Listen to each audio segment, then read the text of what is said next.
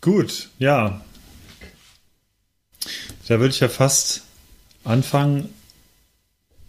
Und äh, boah, ich habe sogar, ich habe sogar wieder neue, neue Lieder aufgenommen. Komm, wir machen das so, so hier, bevor du dich jetzt hier wieder kaputt quatscht. Ja, Gekaufte Redakteure, unerfahrene Tester. Und jetzt sprechen sie auch noch. Der MTB News Podcast mit Markus, Hannes und Moritz. Sonst kommen wir heute gar nicht mehr aus dem Knick. Hallo das Hannes, hallo Moritz, stimmt. wie geht's euch? Hallo, hallo. Ich bin äh. etwas gestresst, muss ja, ich komm, gestehen. Bist du immer, alles gut. ja, aber heute besonders. Genau. Das ist irgendwie im Moment. Ja. Der Hannes ist nämlich Woche so dermaßen im Stress, mich. dass wir äh, deswegen letzte Woche gar nicht aufnehmen konnten. Warst du eigentlich Na, schuld oder wer war schuld? Ja, ich glaube, dass äh, tatsächlich hat es letzte Woche mit dem allgemeinen Terminchaos nicht genau. funktioniert. Eigentlich wollten wir ja ähm, und dann konntest du am Dienstag nicht, ne? Und ich konnte aber ja. am Mittwoch nicht und dann hat sich alles nicht ergeben und deswegen sind wir erst äh, wieder nach drei Wochen da. Aber andererseits, äh, ihr kennt das alle schon. Also ist das wahrscheinlich gar nicht weiter schlimm. Und wir geloben auch wie immer Besserung. Es wird sicherlich direkt so in der besser werden. Ob, als ob uns das irgendjemand noch glaubt. Genau, die lachen sich doch kaputt über uns. Ich, also letztes, so bis letztes Jahr hatten wir einen ziemlich guten Schnitt. Das hat erst irgendwie dieses Jahr wieder begonnen, dass wir irgendwie. Äh, ich glaube, da müssen wir mal in die Episoden vom letzten Jahr reinhören. Ja, waren aber schon ganz schön viele letztes Jahr, glaube ich. Und was natürlich auch nicht äh, zu unterschätzen ist, wir sind jetzt bei Episode 98, sprich die 100 kommt mit Riesenschritten näher, sprich, ja, Ende Juli sollte es soweit sein, da müssen, müssen wir uns auch noch ein bisschen was überlegen. Meinst du? Das, äh, da, oder ob wir, ja, einfach oh, 100, wir machen einfach Episode 100, einfach nur so 10 Minuten. Du, wir machen die Episode 100 einfach mal pünktlich nach zwei Wochen. Ich glaube, das, ja, das wäre toll. Genug. Ja, das wäre das wär in vier Wochen, genau, ja. Genau. Ja, und äh, da wir aber auch erst nach drei Wochen aufnehmen, haben wir diesmal gar nicht so lange Zeit.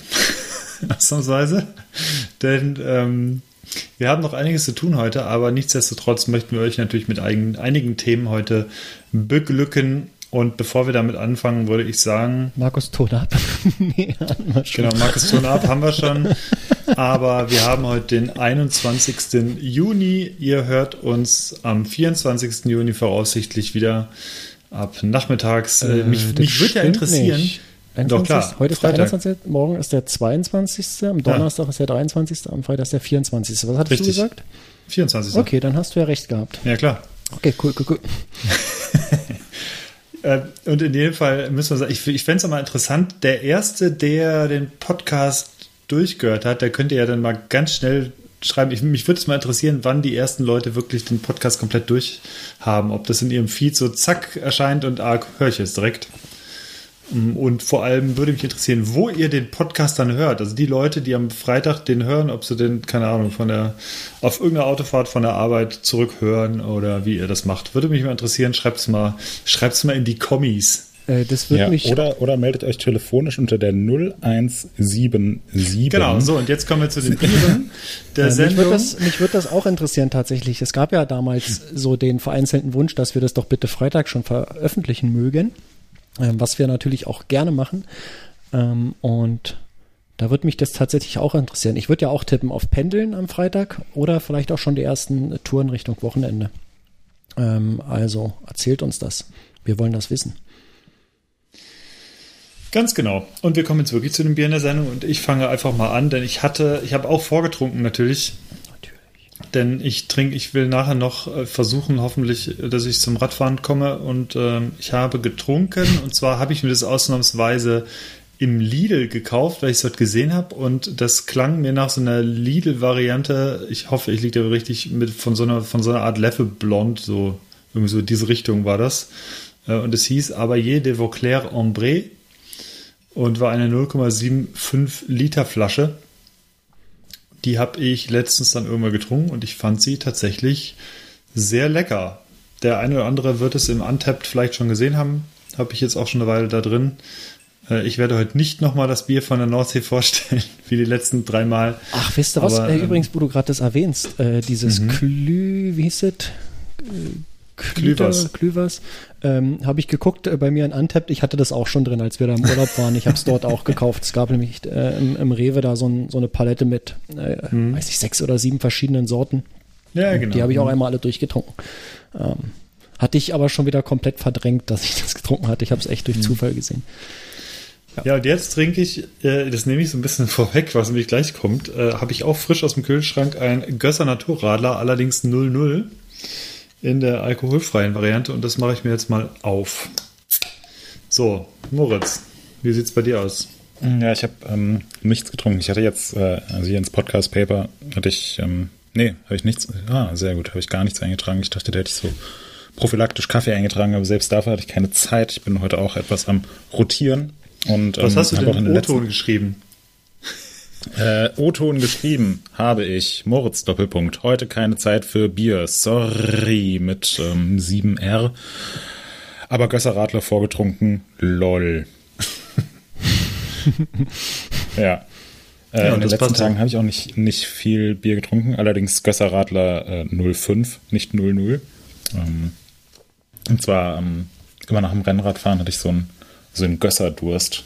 Ähm, gibt fast nichts Besseres als dann Mhm. Das äh, stimmt.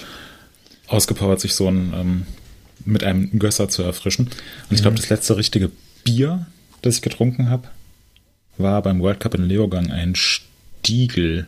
Ah, ein Stiefel. Was ein Stiegel? Ja, aber leider auch nur eins. Weil, äh, mein Kollege Gregor hatte da immer noch so, oh, ich habe Nebenhöhlen, Nebenhöhlen, ich kann kein Bier trinken. Wenn ich jetzt ein Bier trinke, kriege ich Nebenhöhlen. Also so, so ungefähr. Nee, also war noch ein bisschen angeschlagen und dann alleine irgendwie abends beim Arbeiten ein Bier trinken. War ich irgendwie auch nicht so motiviert und dann haben wir nach dem Finale ein Bier getrunken. Und ich glaube, es war ein Stiegel und es ist mir nicht in Erinnerung geblieben. Deswegen würde ich das hier auch nicht aufnehmen. Okay, akzeptiert. Danke. Markus, das klingt wieder nach einem Bier, was du eingetragen hast, was ich noch nicht kenne. Was ist es? Altenburger Sommerhell trinke ich. Ähm, das ist ein, äh, ein helles und der äh, ja, das Sommer, das deutet so ein bisschen darauf hin, dass das, äh, ja, Helles an sich hat ja schon relativ wenig Alkohol üblicherweise und das hat noch mal ein bisschen weniger. Das ist so im, im, äh, im Radlerbereich wildert das so ein bisschen mit dreieinhalb Prozent nur. Es wildert im Radlerbereich. Ja, ja. Ach du Scheiße. es- es schmeckt halt- du in der Marketingabteilung einer Fahrradfirma anfangen. es schmeckt halt nicht so eklig süß wie Radler, das kann ich überhaupt nicht. Und ähm, da hatte ich mir mal ein paar Flaschen gekauft und äh, habe jetzt äh, hin und wieder nach einer Fahrradtour mir abends schon mal eine getrunken und dachte ich, Mensch, eigentlich ist das auch gut für einen Podcast, weil äh, bin ich dann auch noch in der Lage zu arbeiten. Und deswegen gibt's hier heute einen Altenburger Sommerhell. Äh, schön mit Bügelverschluss, äh, die ploppen aber nicht. Da ist offensichtlich äh, wenig Überdruck in den Flaschen. Deswegen äh, kann ich das jetzt hier nicht vorspielen. Okay. Okay. Unseren Bierjingle hätten wir auch mal wieder vorspielen Ja, können. machen wir einfach nächstes Mal in zwei Ja, oder drei, Wochen. Ja. Sehr gut, so machen wir es. Ja, wir haben ein bisschen, haben wir Feedback erhalten zur letzten Folge? Ich habe Ja, jetzt gar also nicht äh, ich erinnere mich an Feedback und zwar ging es tatsächlich auch darum, ich hatte, glaube ich, gefragt, ob ich mal irgendwie einen, äh, einen Abschnitt machen soll äh, rund um Spiele, Ah, ja. bikebezogene Spiele mit Karten und äh, Navigation und so weiter. Und da gab es zumindest ein oder zwei Leute, die das wollten. Mhm. Ähm, werde ich wohl demnächst mal eine, ein Kapitel vorbereiten dafür und werde mal so ein paar Dinge erzählen, die die ich so mache, die man machen kann, was andere Leute machen, ähm, wo das herkommt, äh, die ganze OpenStreetMap-Geschichte, die da drunter liegt und so weiter. Ähm, ich denke, das ist für viele Leute interessant, weil es viele auch noch gar nicht kennen. Das ist eigentlich schade, weil da verpassen die meisten Menschen was.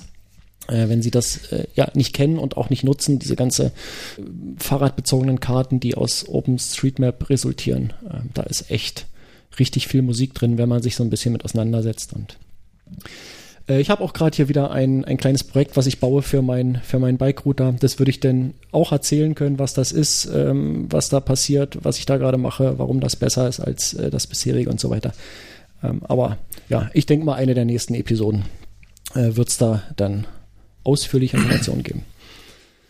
Und ansonsten gab es noch Feedback. Ich erinnere mich ehrlich gesagt gar nicht mehr. Ich habe jetzt auch, äh, muss ich muss ich gestehen, nicht mehr nachgeschaut, ähm, weil ich, Zitat äh, Hannes, auch total im Stress bin heute.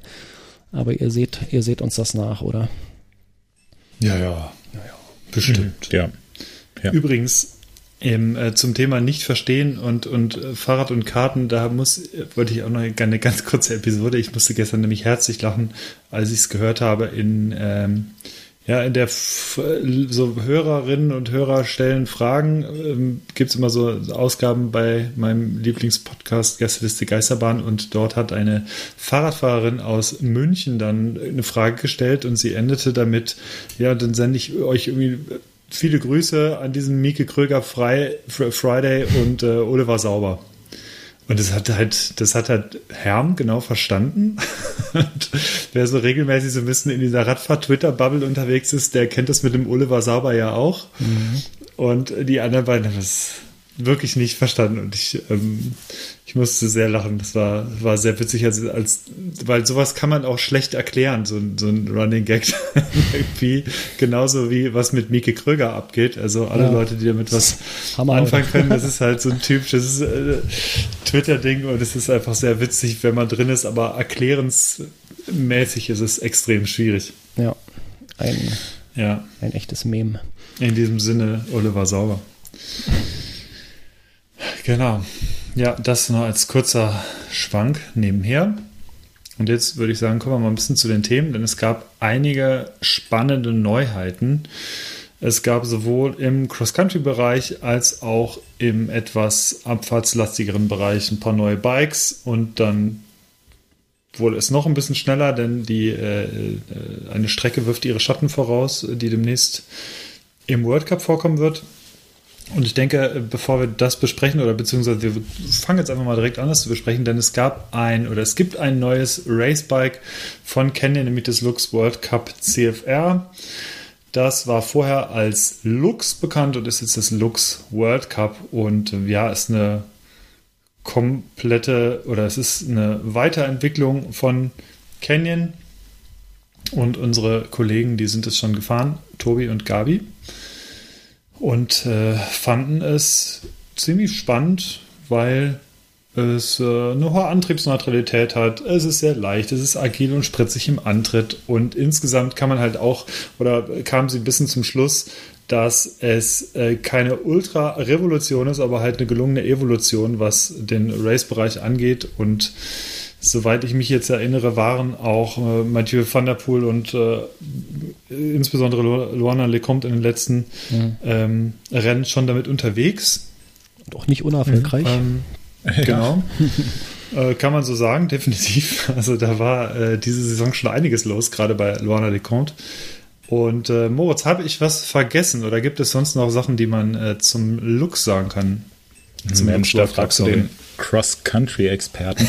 Ja, also ja, hast du schon richtig zusammengefasst. Ähm, ist eben das Cross-Country Racebike ähm, von Canyon und ähm, es gab irgendwie schon, glaube Anfang des Jahres so ein paar, ähm, ich glaube vom, vom Cape Epic hatten wir das das erste Mal, dass mhm, ähm, genau. wir da so erste Spy-Shots hatten. Das sieht im Prinzip auch aus wie das bisherige Lux, ähm, so ein paar Detailveränderungen, aber das grundlegende Layout ähm, ist ähm, gleich geblieben. Und ja, wie du eben schon gesagt hast, Evolution statt Revolution, würde ich sagen. Es ist, ähm, es ist, Lux war ja auch davor, in seiner vorherigen Entwicklungsstufe schon ein sehr, sehr gutes äh, Cross-Country-Racebike, dem die Erfolge definitiv recht gegeben haben. Und ähm, jetzt die neue Version ist einfach in, in zahlreichen Details nochmal verbessert worden, ist natürlich äh, leichter geworden. Der Rahmen ist, glaube ich, so um die 120 Gramm nochmal leichter geworden. Ähm, und ja, das äh, Review unserer Kollegen aus dem, ähm, aus dem Cross-Country-Bereich ist auch sehr, sehr positiv. Das würden wir euch, glaube ich, mal verlinken, hier im Sinne von Markus. Ja. Ähm, und da äh, findet man dann alle Details. Es ist aber, so wie ich es mitbekommen habe, insgesamt ein ähm, ja, sozusagen etwas gemäßigteres konservativeres Rad, was so die Geometrie angeht und beispielsweise ist es auch ohne ähm, in der in der getesteten Version ohne Dropper Post ausgelegt und so weiter, beziehungsweise ist es keine keine verbaut, ähm, damit es eben einfach leicht ist. Ähm, und auch was die Geometrie angeht. Also ich bin beispielsweise vor kurzem ein Rad von Arc 8 gefahren. Ich glaube, das haben wir hier auch im, im Podcast thematisiert, was ja. irgendwie so einen 65 Grad Lenkwinkel hatte Ähm, und wo eben auch gesagt wird, ja, in die Richtung wird sich Cross-Country Race entwickeln. Dann gibt's ja auch noch beispielsweise das äh, Scott Spark, das ist nicht ganz, ganz so flach wie das Arc 8, aber geht auch in eine, in eine flache, abwärtsorientierte Richtung, hat auch mehr Federweg. Und das Luxus hat eben 100 mm vorne, 100 mm hinten und ein 68,5er Lenkwinkel. Also ist schon eher so ein ähm, klassisches Race-Fully, würde ich sagen. Ähm, aber wie eben schon angesprochen wurde, also vor allem die Erfolge von Lorna Lecomte, die in Leogang einfach mal so der ähm, Konkurrenz davon gefahren ist, ähm, geben dem Rad ähm, und geben Canyon da sicherlich recht. Absolut. Ich bin mal gespannt, weil ich bin es tatsächlich, ich bin es ganz, äh, nee, ich bin es noch nie gefahren tatsächlich, aber es ist auch nicht 100% meine Disziplin, muss ich auch dazu sagen. Umso schöner, äh, dass wir, dass wir Tobi und Gabi haben, die das Ganze gut bewerten können.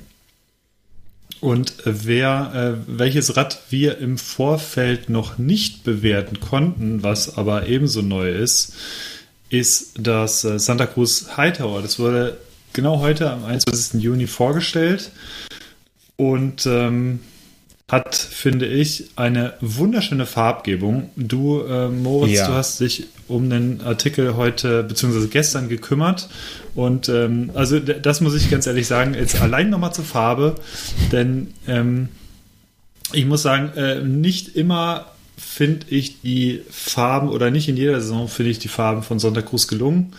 Aber ich finde, mit dem Hightower haben sie zumindest allein farblich, weil sonst kenne ich das Rad noch nicht, äh, äh, wirklich einen absoluten Volltreffer gelandet. Also ich finde die Bikes in dieser äh, sehr, sehr schön. In beiden Versionen. Ich finde die Sowohl beide extrem geil. Also aus. das, das, das Grüne, aus, ich bin, das ist eh so mein ziemlicher Lieblingsfarbbereich. Also alles, was so von Türkis mhm. bis Petrol irgendwo so in dem Bereich finde ich alles immer ziemlich gut.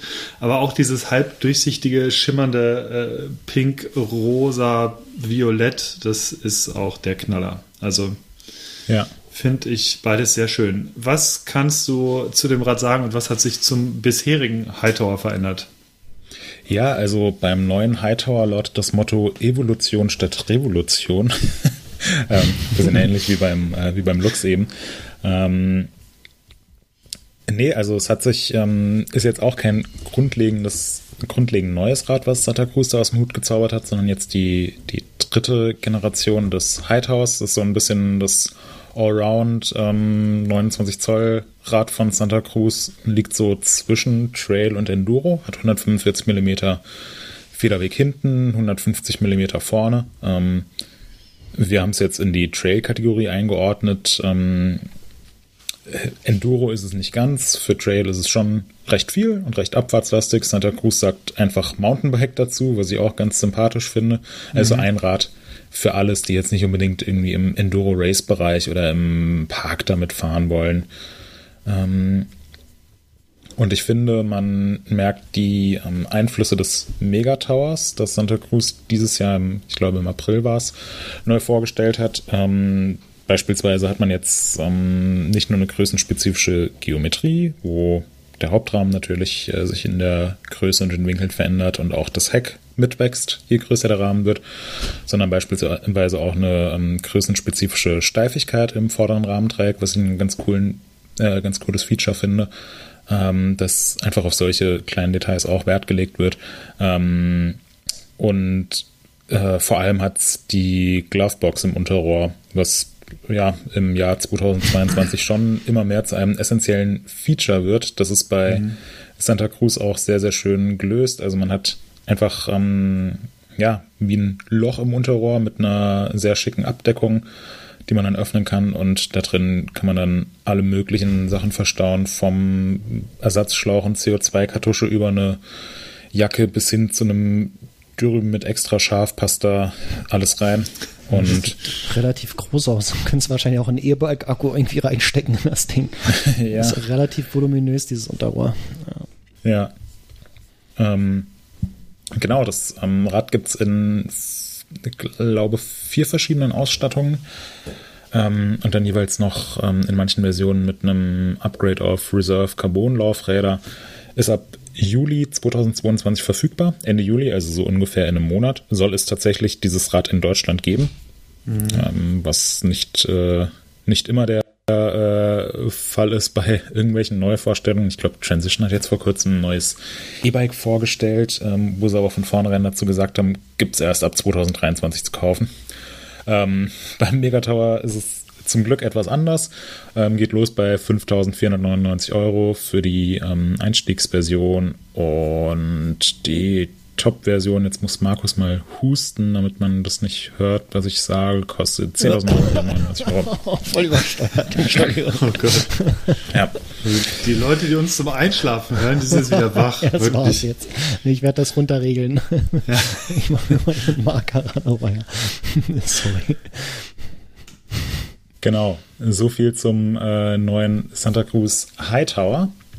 Ähm, und ebenfalls noch ein ganz interessantes neues Modell, äh, wenn wir bei den neuen Fahrrädern bleiben. Das haben wir äh, beim Crankworks Festival in Innsbruck ähm, entdeckt. Aus Crankworks gehen wir gleich auch noch kurz ein. Ähm, aber da im Speziellen, was Neuheiten angeht, war Finn Iles an einem Tag auf einem ja, ziemlich interessant aussehenden Rad unterwegs, was nicht so viel mit dem aktuellen Specialized Demo gemeinsam hat. Mhm. Ähm, war auch relativ großzügig abgedeckt, ähm, gerade so der Bereich rund um den Dämpfer. Ähm, und es gibt so ein paar Spy-Shots, die bei uns im Forum gelandet sind. Ähm, wir haben bei Specialized gefragt, hey, was hat's mit dem Rad auf sich? Wollte uns irgendwas dazu sagen? Und Specialized hat gesagt, nein, wir wollen ja, nicht so viel dazu sagen. Also wir, wir testen immer fleißig und das Feedback unserer Fahrer ist sehr wichtig für die Produktentwicklung. Ähm, das war dann so äh, sinngemäß das äh, Statement. Ähm, aber es sieht so aus, als ob der Prototyp aus ähm, Carbon gefertigt wäre und dann auch so vermufft ähm, ist. Also so ein bisschen ein ähnlicher Ansatz wie äh, Atherton verfolgt. Mhm. Ähm, ist mir persönlich jetzt neu, dass sowas für Prototypen eingesetzt wird. Aber wenn man da die passenden Werkzeuge für hat, dann könnte es auch eine ganz coole Sache sein. Ähm, da einfach mal schnell was äh, zusammenzubasteln. Ähm, keine Ahnung, wie da der aktuelle Stand der Technik ist und was äh, Specialized da so für Möglichkeiten hat. Ähm, fand ich auf jeden Fall ganz interessant, weil Specialized eben beim aktuellen Demo explizit gesagt hat, sie machen dieses Rad aus Aluminium und nicht aus Carbon. Und jetzt eben, ich habe ehrlich gesagt damit gerechnet, damit gerechnet, dass wir vielleicht dieses Jahr dann irgendwann basierend auf dem aktuellen Demo eine Carbon-Version davon sehen, die halt einfach mhm. nochmal irgendwie ein Kilo leichter ist. Ähm, aber hier scheint Specialized eben ein komplett neues Rad zu testen und auch die Dämpferanlenkung ähm, scheint ein bisschen anders zu sein. Konnte man jetzt nicht so wahnsinnig viel erkennen, weil es eben äh, rund um den Dämpfer sehr großzügig abgedeckt war. Gerade so die Kettenstreben, die waren noch extrem wuchtig, ähm, das was ein, so bisschen, bisschen dafür spricht. So ein bisschen äh, Nikolai hm. Nukleon-Vibes hatte ich. Ja, ja, genau. Ja. Also irgendwie so ein solider Aluklotz, der dann so ein bisschen ausgefräst wurde. Ähm, ja. Was halt etwas dafür sprechen könnte, dass das Rad einfach massiv überdimensioniert ist und dafür aber sich auch sehr, sehr vielfältig anpassen lässt. Ähm, sowohl was die Geometrie angeht, als auch was die Kinematik angeht. Das wird bei Prototypen in einem frühen Stadium ganz gerne mal gemacht, dass man da ein Fahrrad hat, das mit einem das optisch mit einem modernen Fahrrad nicht so viel gemeinsam hat, wo man aber alle möglichen Sachen einstellen kann. Ähm, dadurch, dass es abgedeckt war in dem Bereich da unten, kann man das nicht so genau beurteilen. Mich würde es aber ein bisschen wundern, wenn Specialized bei einem Serienprodukt oder seriennahen Produkt auf so eine, ähm, auf so eine wuchtige Optik setzt. Ähm, deswegen gehe ich persönlich jetzt einfach mal davon aus, dass das äh, noch ein recht früher Prototyp-Stadium, äh, ein recht früher Prototypstadium äh, war. Ähm, aber da muss man jetzt einfach mal gespannt sein und äh, vor allem werden wir bei den nächsten World Cups die Augen offen halten. Weil die Tatsache, dass Finn Eils das jetzt beim Crankworks in Innsbruck gefahren ist, äh, wo ja doch die ein oder andere Kamera am Streckenrand steht, ähm, sowas muss halt nicht unbedingt sein, wenn das Fahrrad noch ganz, ganz weit entfernt von der Serienreife ist. Hm. Ja. So viel. Das stimmt. Und wie wird das heißen? Es wird ja nicht Demo heißen, oder? Der Tipps. Das bestimmt. Also ich, ich würde als Specialized einen Teufel tun und vom Namen Demo weggehen, glaube ich. Ja, vielleicht Downhill. ist es aber so weit weg davon, dass es, äh, dass es Ja, auch ein gut. neues Modell wird, ein neuer Name gibt und so weiter. Ja gut, aber den Namen Demo verwenden die ja jetzt so schon echt seit- Demo. Ja, ich weiß, Schon also immer, das, ja. aber äh, wenn das jetzt so doll anders ist, keine Ahnung. Aber das äh, Demo, das sah ja schon immer, äh, also ich, ich wollte es mich gerade noch ansprechen, wenn man vergleicht, wie das aktuelle Demo aussieht im Vergleich zu dem Demo mit dem asymmetrischen Hinterbau, äh, beziehungsweise mit, dem, mit, dem, mit der asymmetrischen, ähm, ja, wie kann man es nennen? Äh, mit dem asymmetrischen Si- Sitzrohr kommt dem ja nicht so ganz, aber ähm, mit dieser Anlenkung dort, äh, wo, wo auf der einen Seite im Prinzip der Dämpfer offen liegt. Äh, und da muss ich sagen, das wollte ich mich vorhin direkt nochmal zum Thema Demo sagen, das fand ich, ist für mich eins der coolsten, schönsten Räder äh, immer noch so im Downhill-Bereich, weil ich das Konzept irgendwie optisch einfach immer schon richtig gut fand.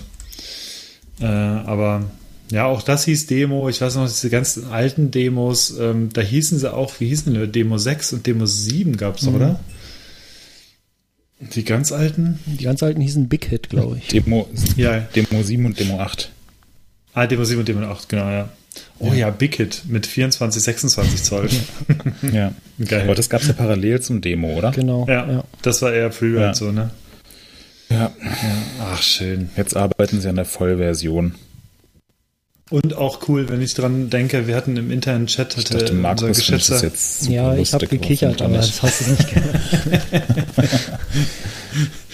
ähm, unser Kollege Mitch, der hat auch, der war in Lac Blanc jetzt am Wochenende und dort hat er auch zwei richtig feine Räder gesehen. Äh, da äh, haben wir auch kurz auf so einer, sind wir auf so einer kurzen Nostalgiewelle gesurft. Da war nämlich ein RM6 von Rocky Mountain. Und äh, was war noch? Auch ein Nikolai, ein Lambda, glaube ich, ein altes. Und die waren, die sahen beide peakfein und äh, ziemlich schick aus. Was für krasse Räder, ja, auf jeden Fall. Ja, also gerade so RM6, RM7, die waren schon auch echt gut. Schöne Fahrräder.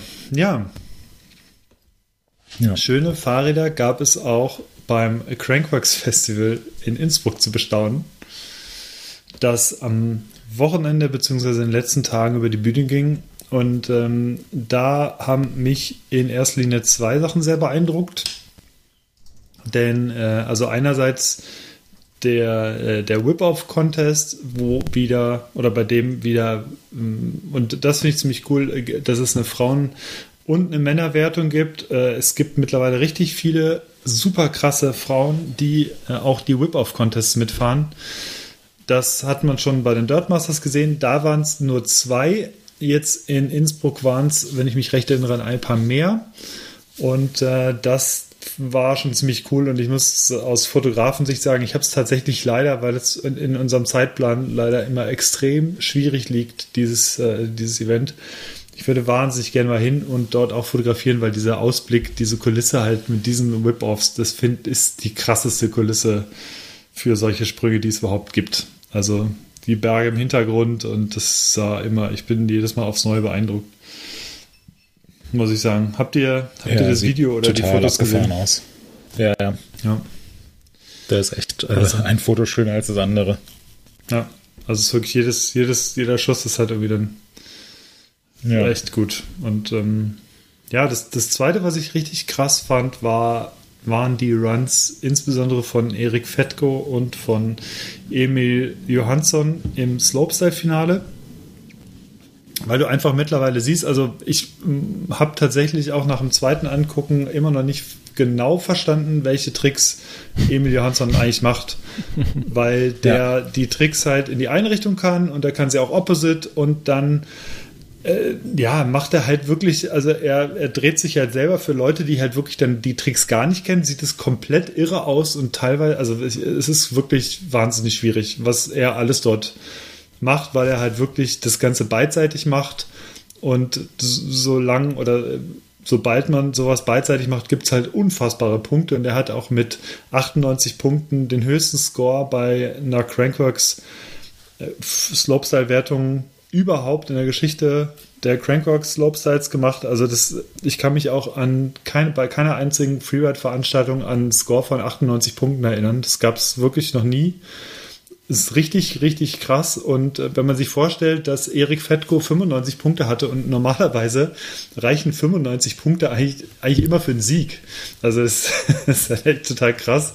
Also es wurden schon so Crankbox Finals mit weniger Punkten gewonnen. Und wenn man, äh, was ich an Erik Fetkos Run, und ich finde es äh, abgesehen davon finde ich es super cool, dass mit Erik Fettko halt äh, ein, ein deutscher Fahrer mittlerweile halt so oft so weit da vorne mitfährt. Äh, das ist, ähm, finde ich, richtig cool. Ähm, bei ihm mag ich den Style noch ein bisschen lieber. Also das, was irgendwie technisch und perfekt sauber ist bei, ähm, bei Emil Johansson, ist bei Erik Fettko einfach dieser unfassbare Style. Also gerade wenn er so diese Indian Air oder Indian Super, Superman Seed Rap Indian Air Geschichten ähm, da zaubert, das sieht einfach unfassbar gut aus. Also für alle, die es nicht gesehen haben, äh, es gibt ein Highlight-Video in den Slopestyle ähm, oder beziehungsweise das, das Recap des, äh, des Finals gibt es in den Slopestyle-Ergebnissen auf MTB, das verlinken wir auch. Aber das sollte man sich angucken. Also echt gut. Das waren so meine Highlights. Ja. Da muss ich auch sagen, die äh, Live-Übertragung vom Slopestyle, die hat mir tatsächlich mal richtig gut gefallen, weil da endlich mal sinnvoll eine Drohne eingesetzt wurde. Das ja, war, glaube ich, beim, beim Run von Eric Fetko oder von Johansson oder bei beiden. Äh, bei ähm, Fetko war es, glaube ich, bei Johansson. Ja, bei, bei Fetko ähm, fand ich echt ganz cool, dass der mhm. Run komplett äh, per Race-Drohne gefilmt wurde. Ähm, weil es einem dann noch mehr vorkam wie ein Videospiel in einer super krassen äh, Landschaft mit einem super krassen Fahrer, der irgendwie ähm, irgendwelche fetten Kombinationen raushaut, die man normalerweise erst hinbekommt, wenn man schon drei Controller durchgenudelt hat. Mhm. Ähm, und die ganzen Replays wurden dann ähm, so in super Slow-Mo mit, ähm, mit vernünftigen Kameras gefilmt. Und das war eigentlich, fand ich, äh, deutlich ansprechender als so diese typische Slopestyle-Übertragung. Ja, absolut. Also das ja. muss ich auch sagen. Das hat mir gut gefallen. Das äh, da hatte auch, und da kann man zum Beispiel auch so Geschichten mit einschließen. Also das war ja zum Beispiel in, äh, in Fort William gab es ja auch eine ganz coole Drohnenfahrt auf diesem, ähm, ja, beziehungsweise nicht nur in Fort William, auch in Leogang, also da auf dem Motorway und in Fort William auch bei den großen Sprüngen. Äh, da hat's du echt, man bekommt nochmal eine andere Vorstellung der Geschwindigkeit, wie sie halt einfach dort fahren. Ähm, und das fand ich jetzt hier auch. Man bekommt eine andere Perspektive, einfach auch was die Höhe dieser Sprünge angeht, was die überhaupt machen in den Sprüngen. Das ist, wenn man sich, wenn, wenn man bei so einem Event mal vor Ort war, ist es eh nochmal komplett irre, wie groß diese Sprünge überhaupt sind und ähm, dass man so sicher solche Tricks herunterzaubern kann. Mhm. Und das ist insbesondere äh, bei ähm, den beiden sah das einfach extrem gut aus. Also das Niveau ist halt, ich weiß gar nicht, wie doll man das noch groß toppen kann. Also es ist. Ja, das fragen wir uns aber jedes Mal. Und äh, ja, es, irgendwann äh, nächstes Jahr oder in einem halben Jahr äh, kommt dann das nächste und dann so, Alter, oh, wie kann das jetzt noch getoppt werden? Also du dich? Halt ich meine, das hatten, dieses Thema hatten wir hier im Podcast sogar schon ja, mehrfach. Ja, so. ja, also mittlerweile, ich denke, man kann so eine Art Evolution eigentlich sogar erkennen. Also erstmal ging es darum, wie viele Sachen kann ich von irgendwas machen. Und da waren da so Nikoli Rogatkin. Wie viele Barspins, wie viele Tailwhips kann ich machen, wie viele, äh, wie viele Backflips kann ich mir Aufkleber kann ich mir auf meinen Helm und Visier klatschen. genau. Wie wenig Visiere kann ich mir auf mein Visier machen.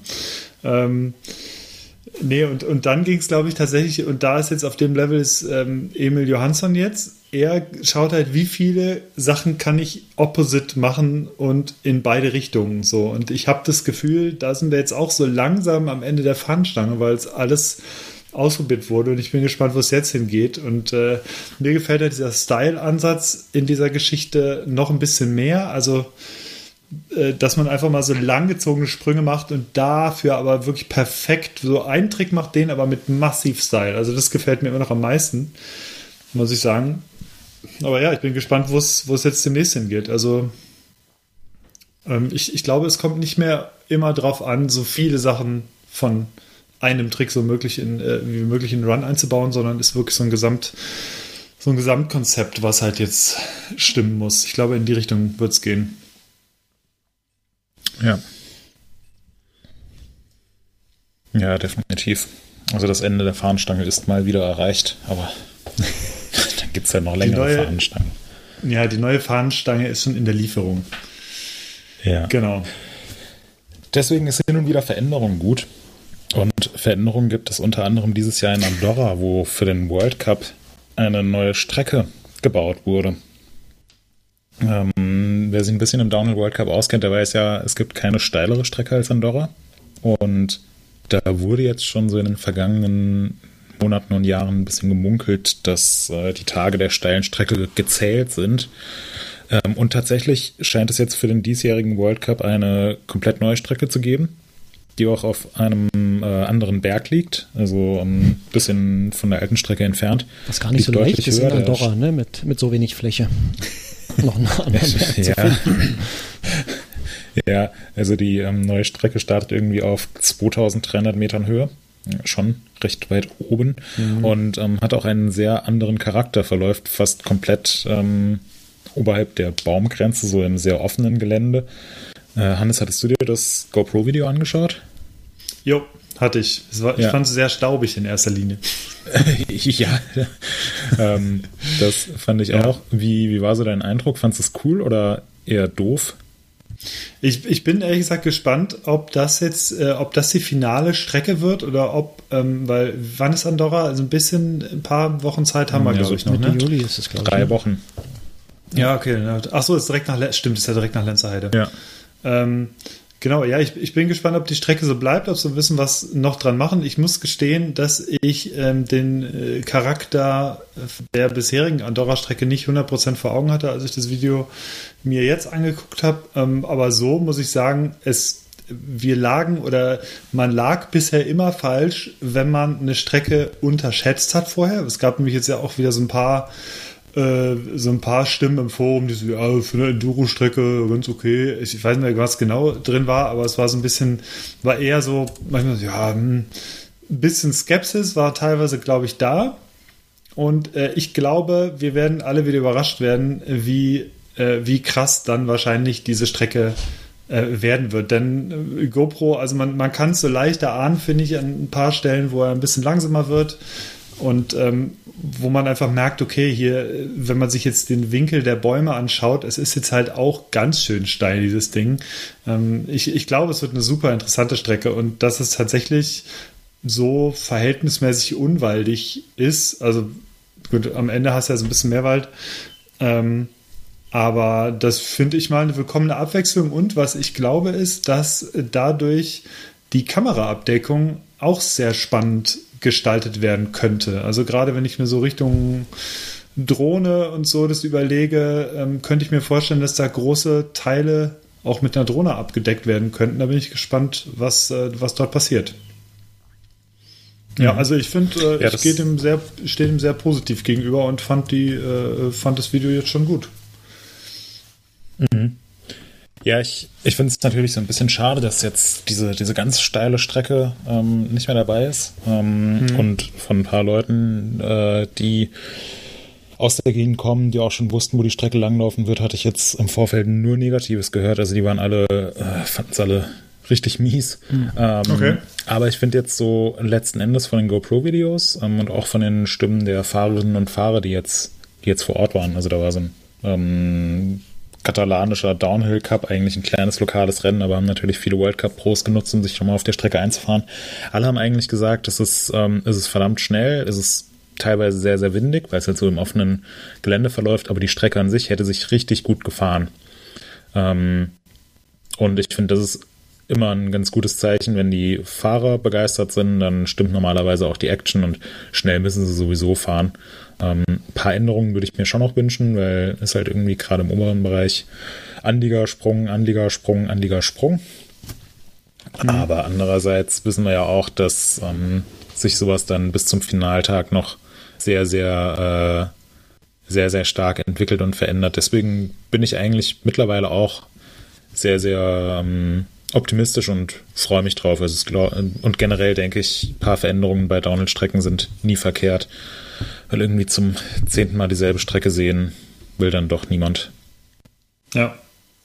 Äh, Ich ziehe übrigens meinen Kommentar zurück mit dem äh, Enduro. Den Kommentar hatte ich falsch gelesen. Ich hatte nochmal nachher gerade angeguckt. Äh, da war die Frage, wieso haben Enduro-Rennen in letzter Zeit die besseren Strecken? Das war Ja, äh, ja. Das war gerade so ein bisschen, und einer schreibt auch ähm, eindeutig eine Verschlechterung zur bisherigen Strecke. Aber ja, wie gesagt, ich denke, da sollte man, ähm, das, ich erinnere mich zum Beispiel an Lourdes, als zum ersten Mal, glaube ich, Lourdes überhaupt da war und die Leute gesagt haben, boah, was ist das denn für eine Strecke? Und alle fanden es im Vorfeld irgendwie super lame und am Ende war es doch ein sehr schicker World Cup, fand ich. Also ähm, weitaus besser, wenn ich mich jetzt recht in Erinnerung habe. Ähm, als vorab gedacht. Und deswegen bin ich jetzt einfach mal gespannt, wie es aussieht. Also das mhm. Einzige, was ich zum Beispiel, wenn, wenn wir schon gerade bei World Cup-Strecken sind, was ich tatsächlich ähm, im Thema Leogang mittlerweile echt schwierig finde, ist so ein bisschen dieses mittlere Waldstück. Denn Waldstück hin oder her und schmierig hin oder her, aber das versackt wirklich immer so hart im Matsch, dass es so eine so ein Roulette wird irgendwie. Also wird so ein Glücksspiel, finde ich, da, da heile durchzukommen. Das finde find ich mittlerweile echt relativ kompliziert. Also da kannst du einfach, da wird so, hat halt einer Glück und zehn haben halt nicht so Glück gefühlt äh, in diesem Match. Da bin ich mal gespannt, ob die das so beibehalten die letzten Jahre, die nächsten Jahre, wenn, wenn Leogang weiterhin World Cup Austragungsort bleibt oder ob die da auch mal wieder was verändern, weil ich finde, so pünktlich Leogang ist halt irgendwie immer, es fängt immer irgendwann an zu schütten und dann hast du in den letzten Jahren gefühlt immer diesen krassen Matschpart. Und äh, wie, ja. wie hast du das vor Ort erlebt? Also ich, ich fand, es, es sah wirklich einfach aus wie, wie Glücksspiel dort im Mittelteil teilweise. Ja, also Glücksspiel, hm. ja, also ich, ich bin auch kein wahnsinnig großer Fan. Ich finde es an sich cool, dass es in Leogang auch so einen sehr naturbelassenen steilen Teil gibt. Ich bin hm. generell kein so großer Fan von der Strecke in Leogang, aber an sich fand ich das ganz gut, als es vor ähm, zwei Jahren zur WM eingeführt wurde. Also es ist halt wirklich brutal steil und permanent nass und es trocknet auch nicht so richtig ab und dann kommt halt ein Regenschauer und es ist wieder ähm, fast unfahrbar. Dieses Jahr war es so, dass es im Vergleich zu den Vorjahren deutlich besser eingefahren war. Ähm, das mhm. heißt, es gab gar nicht mehr diesen, diesen super tiefen Matsch. Ähm, aber trotzdem war es, wie du gesagt hast, so ein Stück weit ein Glücksspiel, ob man jetzt sauber durchkommt oder nicht. Und ich finde es immer schade, wenn ein Rennen ja dadurch entschieden wird, ob man jetzt durch die Schlüsselstelle durchkommt oder sich da halt auf die Schnauze legt. Da geht halt mhm. viel Spannung verloren und ein bisschen bezeichnend fand ich, dass ähm, ich glaube aus den, aus den Top Ten der Qualifikation, ähm, also aus den schnellsten zehn Fahrern vom, vom Qualifikationstag, haben es zwei aufs Podium geschafft. Mhm. Ähm, Matt Walker, der das Rennen gewonnen hat, und ähm, Danny Hart, der Zweiter geworden ist. Ansonsten, ja, sind alle irgendwie gestürzt oder haben so große Fehler eingebaut, dass sie dann, ja, das halt schnell klar war, das wird nix. Und ich finde, dadurch geht immer so ein bisschen Spannung verloren. Ich finde ja, die genau. Rennen am coolsten, wo, wo wirklich sich der Spannungsbogen so aufbaut und mit jedem Fahrer die, die Zeit noch ein bisschen weiter unterboten wird. Das war jetzt hier in Leogang nicht der Fall. Ähm, und bei den Frauen hat man gleichzeitig aber auch gesehen, Camille Ballanche war die einzige, die es wirklich geschafft hat, diese Strecke super zu fahren, technisch total sauber, ohne größere Fehler, auch durch Steilstück super durchgekommen und dann mit einem Vorsprung von, ich, also über 10 Sekunden, ich glaube 12 Sekunden hat sie das Rennen gewonnen. Das war schon mhm. eine ganz schöne Ansage und alle anderen haben sich auf die eine oder andere äh, Art und Weise auf die, auf die Schnauze gelegt. Ähm, Nina Hoffmann ist ähm, im Wald gestürzt, Miriam Nicole ist im oberen Teil gestürzt, ähm, Wally ist gleich zweimal gestürzt, also irgendwie war es so ein äh, so ein bisschen Pleiten, Pech und Pannen. Marine Kabiru hat es ein bisschen heftiger erwischt, die ist auch gestürzt und hat sich dabei mehrere mhm. Wirbel gebrochen. Mhm. Ähm, an der Stelle gute Besserung, das sah echt gar nicht gute gut Besserung. aus. Ähm, ja. ja. Und bei den Männern ähm, ja, hat Matt Walker das erste Mal in seiner Karriere einen World Cup gewonnen, was ähm, mir gar nicht so bewusst war, weil Matt Walker eben auch schon mal die Gesamtwertung in 2020 gewonnen hat. Ähm, und mir war eigentlich bis zum Podium gar nicht klar, dass er trotzdem noch nie einen World Cup gewonnen hat. Ist auch super mhm. gefahren, sah auch im Training klasse aus. Ähm, mein Favorit, so basierend auf den Trainingseindrücken, war eigentlich der eben schon angesprochene Finn Isles, der aber irgendwie im Finale es dann doch nicht geschafft hat, so endgültig cool zu bleiben, weil mittlerweile den Speed hat er. jetzt ähm, musste das mal fehlerfrei ins Ziel bringen. Ähm, und was ich sehr, sehr schade fand, war, dass Benoit Collange dann eben auch im unteren Waldstück gestürzt ist. Der war der letzte Fahrer auf der Strecke, ähm, lag relativ deutlich vorne, also zum Zeitpunkt seines Sturzes waren es irgendwie 1,7 Sekunden. Hat noch nie einen World Cup gewonnen, ist ein super sympathischer Typ. Ähm, und ich finde, er ist einfach wahnsinnig gut gefahren. Also der hätte den Sieg verdient gehabt. Aber hm. ja, musste halt erstmal ins Ziel kommen. Das ist das Wichtigste. Ähm, ja. Was aber gleichzeitig bedeutet hat, dass Andy Kolb ähm, auf Platz 5 gelandet ist. Ähm, also der äh, Andy war, äh, ist, glaube ich, als Dritter ins Ziel gekommen. Ähm, hinter André Suarez und Amaury Pierron. Zu dem Zeitpunkt, dann waren aber irgendwie noch so elf oder zwölf ähm, Fahrer, die noch kamen. Dann ist halt einer nach dem anderen, hat seinen Rennlauf so ein bisschen vermasselt. Ähm, und äh, als dann klar war, Benoit Collange gestürzt, wird nicht mehr vorne reinfahren, ähm, war es einerseits sehr schade, andererseits stand dann auch fest, dass Andy Kolb tatsächlich auf dem Podium landet, zum ersten Mal in seiner Karriere, zum ersten Mal äh, in der Geschichte des österreichischen Downhill-Sports, dass jemand in der Männerkategorie auf dem Podium landet. Ähm, und das äh, das fand ich schon mega cool. Andi fand es, glaube ich, auch extrem toll. Mhm. Also der hat ordentlich gefeiert und hat so viele Schulterklopfer kassiert und war einfach so ein Strahlemann auf der Bühne, hat sich extra fürs Rennen so einen massiven Schnurrbart stehen lassen, der jetzt, glaube ich, nicht mehr ab darf. ähm, und der hatte sich äh, vier Wochen vorm Rennen in Leogang noch den Ellenbogen gebrochen, war da jetzt wieder mhm. das erste Mal Downhill fahren, ähm, was ich schon beeindruckend genug fand, ähm, mit einem frisch gebrochenen Ellenbogen beim ähm, beim World Cup, World Cup an den Start zu gehen. Ähm, und ja, das äh, scheint ihn nicht an einer sehr, sehr schnellen Zeit gehender zu haben. Ähm, ja, mega. Ich sehe schon in den Show Notes, ähm, Markus hat schon hier den, den Link zum Blog von Andy reingepackt. Der schreibt ja jetzt seit einiger Zeit regelmäßig äh, Kolumnen nach seinen World Cups und diese hier ist besonders lesenswert, denke ich. Ja. Ja merkt man richtig, wie er, wie er total ja. happy ist. Also ich ja. habe es auch sehr gefeiert. Mega ja, ja. Okay. Ähm, weiter geht's in anderthalb Wochen in der Lenzer Heide. Direkt danach ist äh, Andorra und dann kommen wir ein bisschen weiter im Downhill. Genau. Ähm, was auch noch interessant ist, wer sehen möchte, auf welchem Bike der Andreas Kolb gewonnen hat, es gibt noch die Boxengasse Fotostory. Ähm, da ist das, ist das Bike auch zu sehen, ist auch verlinkt in, der, in den Shownotes. Ja, gab es auch jetzt in den Kommentaren ein paar Mal die Anmerkung oder die Frage, ob wir vielleicht mal mit Andy so einen ausführlichen Bike-Check machen können. Also wir haben ja unsere Arbeitsgerätesektion, wo wir dann wirklich ähm, vom Luftdruck in der Gabel bis hin zur Anzahl der Mittelstollen auf dem Matschreifen ähm, jedes Detail checken. Ähm, da werde ich mich mal dahinter klemmen, dass wir das äh, aus der Schweiz vom nächsten Rennen mitbringen. Cool. Ja, cool. Jo. Ähm, Gut.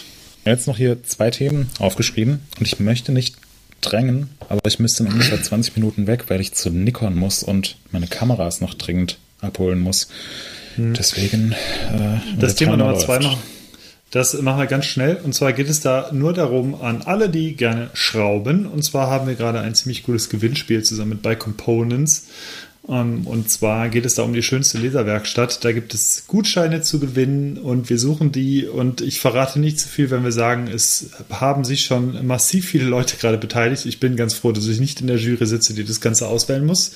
Denn da gibt es alles von der Kellerhöhle mit Mini-Werkstatt bis zur, zu, zur Werkstatt, die, aussieht wie ein gestriegelter Bike-Shop. Also es ist komplett irre. Ich hätte es nicht gedacht, dass oder wie viel, wie viele Leute dort mitmachen. Also guckt euch das gerne an. Wir werden auch am Ende von der Aktion die ganzen Leute beziehungsweise die Werkstätten der Leute noch, äh, noch mal vorstellen und ja, natürlich Gewinner ziehen. Und ich bin schon sehr gespannt, wie das demnächst kommt. Ist also eine äh, nette Werbeaktion zusammen mit, äh, mit dem Bike Shop beziehungsweise Bike Shop kann man eigentlich mehr sagen, mit, äh, mit Bike Components als äh, einem äh, sehr großen Online, Online-Store. Und ähm, genau, und die stellen dort auch ähm, zusammen mit den, äh, mit den Werkstattteams die Jury. Genau, also Markus, du solltest vielleicht deinen Schuppen. Ich habe darüber nachgedacht, ganz ehrlich. Ich darf zwar eh nicht teilnehmen, aber ja. das würde bei mir dieses Jahr sowieso nicht gehen, weil ich noch äh, ein paar Kubikmeter äh, Bauholz da drin zu liegen habe, weil ich habe immer noch so ein Bauprojekt, was hier noch nicht ganz fertig ist, beziehungsweise da habe ich die Holzarbeit noch gar nicht angefangen. Und solange das mhm. da nicht raus ist, das Holz, äh, ist das nicht sehr fotogen da drin. Ja, bin immer noch gerade an den Tiefbauarbeiten dafür und komme nicht so richtig voran. Okay. Aber dieses Jahr wird das noch was. Dann ist leider das Gewinnspiel vorbei. Also für ja. euch die Chance, ähm, an mir vorbeizuziehen gerade. Mit äh, geiler Werkstatt und so. Obwohl ich äh, in Bike bezogen ist meine Werkstatt gar nicht geil.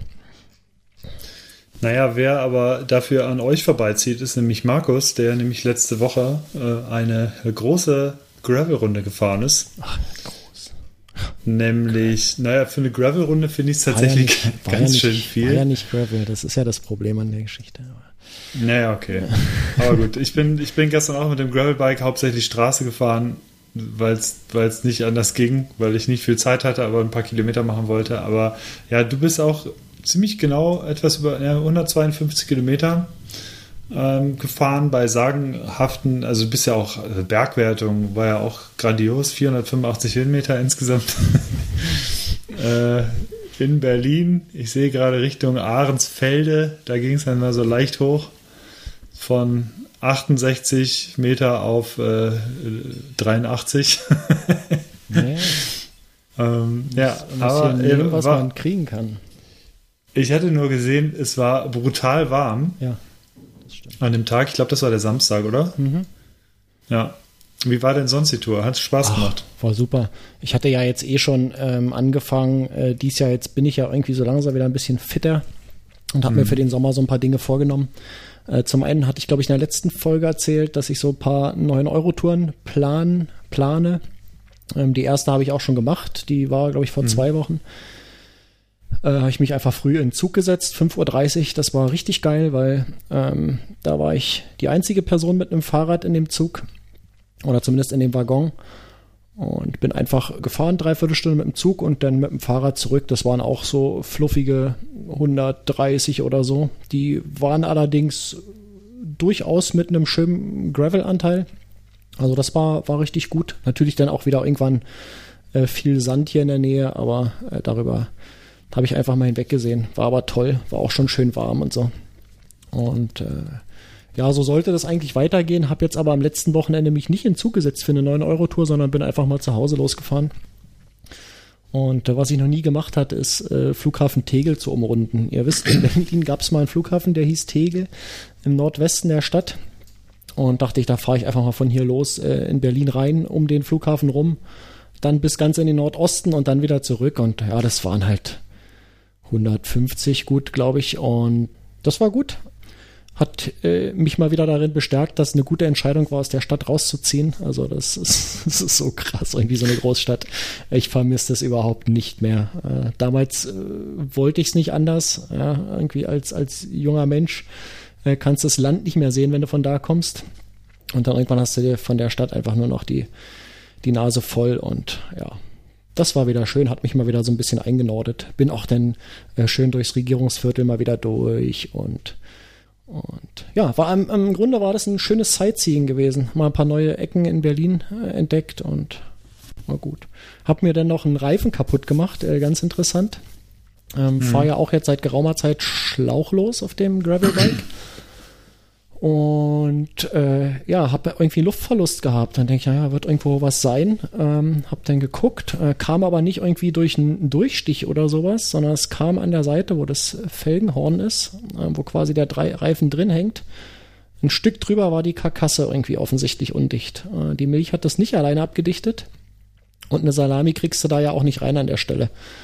Und dann habe ich ja, ein paar Mal nachgepumpt und dann musste ich aber irgendwann einen Schlauch reinziehen.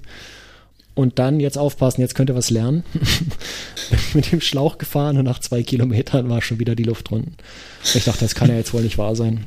Und dann habe ich das äh, auseinandergebaut und habe geguckt, habe aber kein Loch gefunden im Schlauch. Und dann habe ich nochmal mit dem Finger bin ich in, in äh, die Innenseite vom Reifen nochmal abgefahren. Dann war natürlich ein Dorn drin, der wahrscheinlich schon seit zehn Jahren da drin war. Ähm, aber durch, das, durch die Dichtmilch halt, durch das Schlauchlosfahren gar kein Problem dargestellt hat. Aber sobald du eben einen Schlauch reinlegst, ne, der Dorn da weiterhin mhm. drin ist, machst du ihn dir gleich kaputt. Also, äh, Tipp an euch Leute da draußen, äh, wenn ihr mal irgendwie in die Verlegenheit kommt, doch noch einen Schlauch reinzumachen müssen, äh, wegen eines Defekts äh, an eurem Schlauchlos-Setup, dann checkt vorher, ob nicht noch irgendwie ein Dorne oder so, eine Glasscheibe oder irgendwas in dem Reifen drin ist. Ähm, hat mich super geärgert. Ich hatte natürlich keinen weiteren Schlauch, habe das Loch äh, im Schlauch, wie gesagt, nicht finden können. Also ich wusste nicht, wo ich hätte einen Flicken drauf machen sollen. Die Fahrradläden hatten zu und ich habe dann einfach von Köpenick bis nach Hause, das sind hier so 30 Kilometer, habe alle zwei Kilometer nachgepumpt. Ich habe richtig dicke Arme gehabt und das bei der Hitsaison. Das war so ein bisschen äh, der, der Downer am Ende. Aber äh, alles im Allen, super geile Runde, äh, jederzeit wieder. Ähm, super gut. Genau. Und äh, jetzt demnächst wird es weitergehen. Da werde ich äh, mir dann wieder äh, 9-Euro-Touren machen. Irgendwie geplant habe ich schon zwei Routen und werde ich dann wahrscheinlich beim nächsten Mal vielleicht schon berichten können. Ja. Also würde ich, würde ich äh, allen empfehlen, wenn ihr die Zeit habt, irgendwie setzt euch früh in den Zug am Wochenende, fahrt einfach irgendwo hin und fahrt mit dem Fahrrad zurück. Es gibt so viel zu entdecken. Ist einfach absolut großartig. So, besser als immer die gleichen, immer die gleichen Touren zu sehen und die gleichen, das, die gleiche Umgebung immer nur zu erfahren. Ja, die Regionen haben immer eine Menge zu bieten, man muss halt auch nur einfach mal gucken. Und habt ihr auch was vor? Macht ihr auch 9-Euro-Touren? Hm. hm. Also ich habe schon wieder was vor. Ich habe auch noch eine Mini-Anekdote, äh, die ich ganz, ganz schnell in einer Minute erzähle. Und zwar auch äh, zum Thema Schlauchlos-Setup. Und zwar bin ich letztens auch eine Rennradtour gefahren. Äh, einfach flott irgendwie 60 Kilometer hier einmal äh, abends irgendwie noch Feierabendrunde und bin dann in äh, der Nachbarstadt Lage. Da gibt es so eine, da gibt es eine überaus hässliche Überführung ähm, durch die Stadt oder über, über, die, über die Stadt und ähm, Unten drunter fährt halt die Bahn lang und ähm, die haben aber nicht dran gedacht, dass man dort einen wunderbaren Fahrradweg oder einen Fußweg hätte mit drauf machen können, sondern die ist tatsächlich nur, durch, nur für Autos und es gibt einen ganz kleinen verwinkelten Tunnel, der für auf der einen Seite für, Auto, äh, für, für Fahrradfahrer und auf der anderen Seite für Fußgänger ist. Mhm. Und in der Fahrradspur und du siehst es halt wirklich ganz spät. Die ist wirklich ist halt super schmal. Du fährst halt runter und unten sehe ich halt und du fährst halt mit 25, 30 halt darunter. Siehst du, dass unten halt alles voller Scherben liegt und du kannst halt gar nicht so schnell bremsen. Du denkst einfach nur, ah, scheiße, nee, komm. Und also man hätte vielleicht bremsen können, aber man hat es halt zu spät ja, gesehen. Kenn ich. Und äh, ich fahre halt durch und fahre oben wieder hoch und das macht natürlich pff, und ich denke, okay, schnell irgendwie Loch nach unten und äh, hoffen, dass die Dichtmilch es irgendwie halt wieder zukriegt. Und äh, ja, gefühlt war die komplette Dichtmilch im Anschluss raus und ich dachte so, ja, okay, Mist, ja, hast du einen Schlauch mit. Denkst so, Moment, aber nee, du hast ja gerade noch, du hast das Tool letztes Mal. Großer Kapitalfehler, deswegen kann ich nur empfehlen, immer zu gucken, wo hat man sein Tool. Wenn man sein Tool mal in der Trikottasche hatte, packt es zurück in die, in die Satteltasche. Und ich hatte mein Tool natürlich nicht mit und konnte deswegen nichts reparieren, denn ähm, mein Vorderrad ist natürlich mit einer Steckachse befestigt und die musste ich irgendwie rauskriegen. Mhm. Sprich, ich stand dann da und ich dachte, okay, dann wirst du wahrscheinlich 10 Kilometer laufen, weil Nachpumpen funktioniert ja nicht, das, das Schloss, das, das Loch ist ja nicht dicht.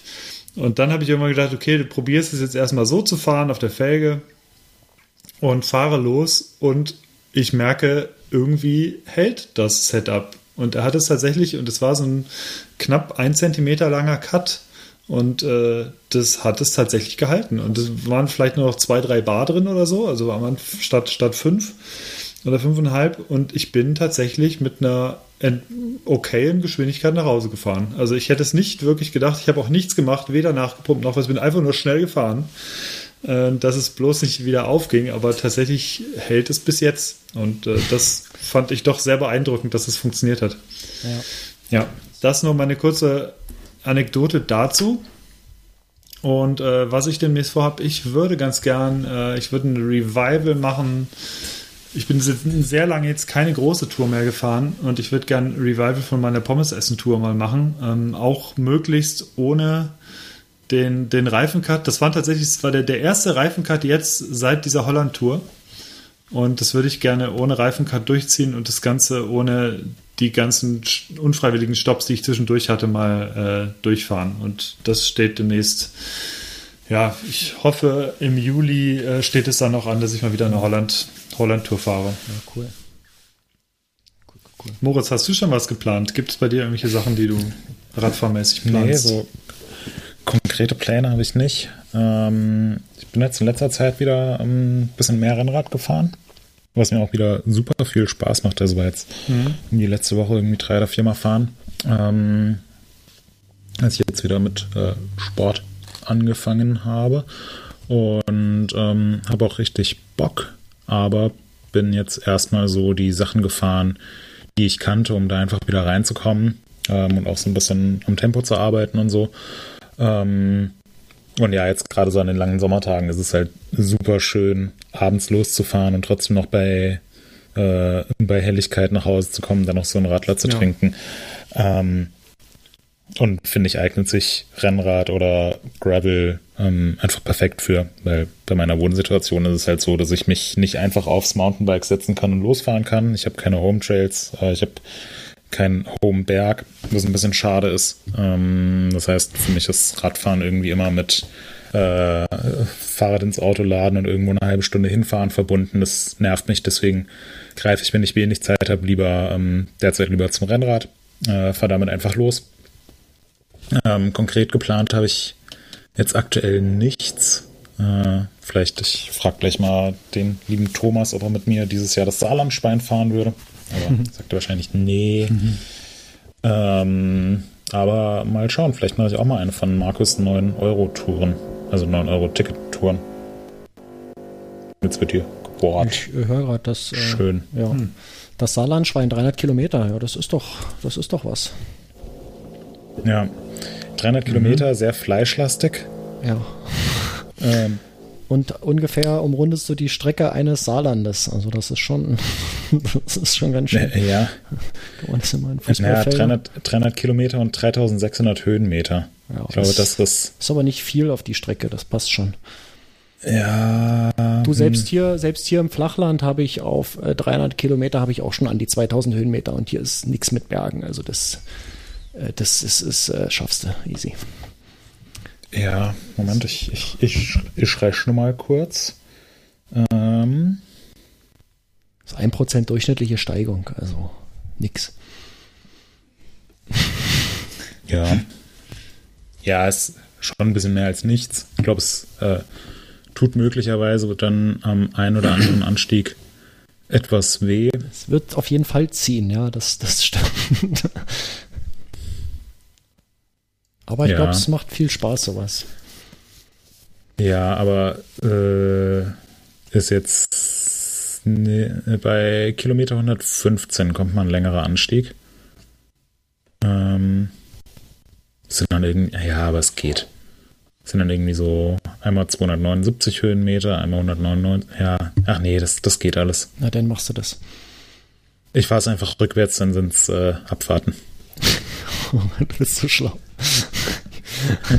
K-L-U-K. Ja, mega. Ja. Okay.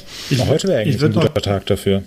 Weil heute ist längster Tag des Jahres, ne? Genau. Und ja, jetzt äh, ja. sind zehn Stunden brauchst du ungefähr für die Tour, sagen wir mal elf Stunden, dann bist du um 26.24 Uhr fertig. Also könnte passen. ja, das ist super. ja. Dann kann ich ja noch bei Nikon vorbei. Genau. ich würde noch gerne Kudos vergeben an äh, einen äh, einen guten Freund des Hauses. Ich bin mir nicht ganz sicher, ob er bzw. die Tour hier unbedingt genannt werden möchte. Ähm, aber er weiß, dass er gemeint ist, wenn wir gleich die Daten verraten. Ich werde, ähm, ich äh, packe euch das mal gerade hier rein äh, bei uns in den Chat. Dann wisst ihr auch, ähm, wer gemeint ist. Und äh, da gehen krasse Kudos raus, denn der ist 450 ähm, Kilometer mit knapp 7000 Höhenmetern gefahren, was ich ziemlich krank fand. Und äh, ja. dafür Und, äh, ganz, ganz starke Kudos. Ja. Ähm, das ist eine Äh, harte das- Runde, wow. Ist richtig, richtig krank. Also äh, da meinen allergrößten Respekt. Ich weiß nicht, ob ich das fahren könnte. Vor allen Dingen auch bei äh, relativer Wärme, ja. Aber ein schönes Ja, Ziel. Also, 32 Grad. Aber Windgeschwindigkeit 7,5 km/h aus Norden. Und okay, das ist ja Zeit quasi fast Süden von gefahren. alleine, ja. Ja. Oh, das Höhenprofil sieht geil aus. Hammer. Ja, okay. Eieiei, Ja. das sind Anstiege. Ja, Wow. richtig, richtig mies. Respekt, Also Respekt. dafür einen großen Respekt. Und äh, ja, ich äh, meine auch, er hört unseren Podcast ganz gerne. Also wenn du das hörst, ähm, gib uns gerne Bescheid, dann werden wir das nächstes Mal nochmal ansprechen. Und ähm, ja. Ja. gib uns gerne noch eine Info, wie das für dich war, ob das eher entspannt war oder ob das ein bisschen anstrengender war. Genau. Ich weiß ja nicht, Der empfindet ja jeder anders. Energieverbrauch übrigens entspricht z- äh, 64 ähm, Bieren. Ähm, ich habe hier so eine Extension im Browser für Strava, die zeigt das an. Das kann man in, in Pizza oder in sowas umrechnen lassen. Ich habe natürlich das als Bier dort zu stehen. Das ist so, das ist so eine Classic Markus-Aktion, einfach, dass du eine Extension im Browser hast, die Kalorien in Bier Also umwandelt. kleine Bier 0,33er natürlich, ne? Also könnt ihr selber Ja. hochrechnen auf, auf einen halben Bier. Aber es ist eine Menge Bier, was man da trinken kann. Ähm, äh, damit haben wir unseren Folgentitel sein. auch. aber du musst jetzt Ja. weg. Ja, wir müssen los. Ich muss ja, das, vier Minuten los. Ja, äh, kriegen wir hin. wir Dann- sind jetzt auch hier fertig äh, mit den Sachen und äh, das ist auf jeden Fall unser Titel. Ähm, das sind, das sind 64 Bier oder irgendwie sowas. Markus, mach was Ja, draus. ich muss wieder irgendwas mit 64. Äh, genau. Wir äh, gehen jetzt noch ganz schnell durch die Neuerwerbung durch und durch die Empfehlung. Ich habe am meisten und ratter jetzt einfach ganz kurz durch. Und zwar habe ich eine ganz große Werkstattrechnung für äh, mein Auto bekommen. Äh, mit neuem Kondensator, neuen Sommerreifen, neuem Spurstangkopf, Außen, Luftfilter, Pollenfilter, Käl äh, Kältemittel, Ölfilter, Zündkerzen, Bremsflüssigkeit, Motoröl, komplette Inspektion und so weiter und so fort. Den Preis verrate ich jetzt hier nicht, aber Spoiler, es ist viel Geld. Ähm, dafür läuft das Auto jetzt wieder, was sehr gut ist. Dann habe ich mir noch ganz viel fürs Fahrrad gekauft, super viel Kleinkram einfach nur. Ähm, Conti-Schläuche, eine starre Sattelstütze, äh, Straps für den Gepäckträger, Bremsbeläge, Schaltzüge, Endhülsen und jede Menge weiteren kleinen Mistkram, den man halt sonst so, der in der Werkstatt halt irgendwann zur Neige Was geht. man sich so einmal im Jahr kauft an, an Kleinkram. Ja, ne? genau, aber halt Endhülsen halt so ein 100er-Pack Genau. wieder oder 50er-Pack äh, muss ich jetzt in zehn Jahren dann wieder kaufen, das nächste Mal. Und Schaltzüge ist auch so ein Ding, da habe ich jetzt irgendwie direkt fünf oder sechs gekauft. Ähm, die wechselt man halt auch immer mal wieder, aber es ist nervig, wenn man dann keine mehr hat. So, Moritz. Ja, äh, ich muss in zwei Minuten los, weil ich meinen ganzen Kamerakram zu Nikon gebracht habe und den muss ich abholen. Die, ähm, ich muss morgen früh auf ein äh, Shooting und die haben offiziell nur bis 15 Uhr auf und ich habe jetzt den netten Nikon-Mann äh, immerhin rumgekriegt, dass der irgendwie bis 16.30 Uhr bleibt. Deswegen muss ich gleich los. Ähm, Service von 70-200, 2470, D750 und DFS. Das wird auch eine stolze Summe kosten, weil da äh, einiges kaputt ist. Ähm, und ein Spicy Mango Curry habe ich mir kaufen lassen. Oh. An dieser Stelle vielen Dank an meinen Kollegen Mitch, der mir das mitgebracht hat vom Kaufland und bezahlt hat. Äh, ja, danke Mitch. Markus, Ja. wie sieht's bei dir aus? Äh, ich habe meinen, äh, unseren Mac Mini von unterm Fernseher äh, stillgelegt. Der ist jetzt elf Jahre alt. Ähm, und habe den ersetzt durch ein äh, Roku 4K. Das ist so ein kleines Zigarettenschachtel. Wisst ihr, was eine Zigarettenschachtel ist? Ja, ein Zigarettenschachtel, großes äh, Ding, was auch die Streaming-Dienste drauf hat. Hat einen HDMI-Ausgang, hat eine USB-Stromversorgung, nimmt zwei Watt oder so. Also ist echt nix äh, und kann neben Streaming aus dem Internet auch hier lokal von der Festplatte Sachen abspielen. Äh, hat eine eigene Fernbedienung dazu und kostet 20 Euro. Total geil. Cool. Ähm, ja, weil unser Fernseher ist noch ein, ein äh, hat kein Smart TV, der hat keine eigene Logik, der kann nur äh, Signal wiedergeben. Dafür ist dieses Gerät äh, ziemlich gut geeignet. Und ich habe mir ein paar neue Reifen gekauft, habe ich ja gerade erzählt. Äh, am Wochenende sind mir ist mir der Hinterreifen kaputt gegangen und äh, ich habe geguckt, das Profil ist auch gar nicht mehr so gut gewesen. Und ähm, ja, jetzt habe ich neue Reifen, kann ich beim nächsten Mal berichten, wie die sind äh, fürs, fürs Gravelbike. Ist aber gar nicht so leicht heutzutage irgendwie äh, Reifen lieferbar zu finden, die irgendwie den Ansprüchen genügen. Also die Lieferketten sind immer noch nicht äh, so richtig in Ordnung, habe ich das Gefühl. Stimmt. Äh, Empfehlungen stehen hier nur bei, So. bei Hannes drin. Ja, äh, ich mache ganz kurz nur äh, und lasse auch ein paar Sachen aus. Und zwar würde ich gerne die vierte Staffel von Stranger Things empfehlen, nachdem die zweite und dritte okay war, aber äh, nicht herausragend finde ich die vierte tatsächlich wieder herausragend. Zumindest das, was bisher erschienen ist, geht im Juli, glaube ich, weiter und dann ist das große Finale. Äh, richtig, richtig gut. Dann würde ich noch kurz eine Doku empfehlen, und zwar die Doku Gladbeck gibt's auf Netflix. Das ist wirklich eine so irre, verrückte und bestürzende Sache, die dort passiert ist. Ähm, äh, ihr äh, erinnert euch bestimmt auch noch ähm, an diese Geiselnahme. Ähm, und da gibt es, ähm, ja, es ist nochmal komplett erzählt von Netflix und es ist wirklich, ähm, ja, sehenswert, aber auch einfach irgendwie sehr schlimm zu sehen. Also es ist komplett, kompletter Wahnsinn einfach. Ähm, und äh, dann würde ich gerne noch äh, Reels empfehlen und zwar von Minimusik. Und zwar heißt es ist so eine Reihe, äh, sie heißt Sweete Instrumente und da stellt sie, die ist eine sehr gute Musikerin und da stellt sie spannende Instrumente vor. Und das kann ich sehr empfehlen und das war's von mir. Cool.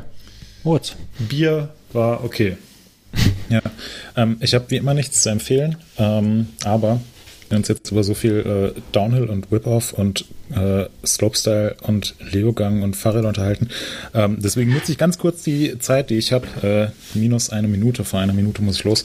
Ähm, und äh, gratuliere nochmal ganz herzlich den deutschen Fahrerinnen und Fahrern zu den starken Ergebnissen in der Enduro World Series, die ja auch stattgefunden hat. Ähm, Richtig, jetzt in den stimmt. letzten beiden Wochenenden einmal im Tweed Valley, äh, beziehungsweise das war vor, äh, vor zweieinhalb Wochen. Letztes Wochenende in Jamnica und Petzen. Ähm, und ja, durch die Bank weg echt starke Ergebnisse, äh, grandioser Content von der German Enduro Union. Ähm, Christian Textor mit Platz 13 in Schottland, glaube das beste Ergebnis seiner Karriere. Ähm, Oder zumindest eines der besten Ergebnisse. Auf jeden Fall richtig, richtig stark. Jetzt in Slowenien ähm, auch wieder saugut gefahren. Von daher, bravo. Meine Empfehlung. Bravo. Okay. Ich habe nichts und das Bier ist super. ähm, es Ein ganz normaler Tag Es, im Hause äh, Markus. ich habe ja hier das, äh, dieses äh, Sommerhell und das kann man trinken. Ist jetzt, äh, ja, kann man trinken. Sehr gut. Dann schicken wir Moritz jetzt los Jo. und würde Danke sagen, äh, wir hören uns in zwei Wochen wieder. Genau, und wie euer Bier war, äh, habt ihr, glaube ich, vorher schon gesagt. Von daher sind wir Ja, auch ja, wirklich ja, komplett. Moritz, viel Spaß bei Nikon Danke sehr. Ich richte Grüße aus. und wir hören uns in zwei Bis Wochen oder in drei Ciao. Wochen. Ciao. Ciao.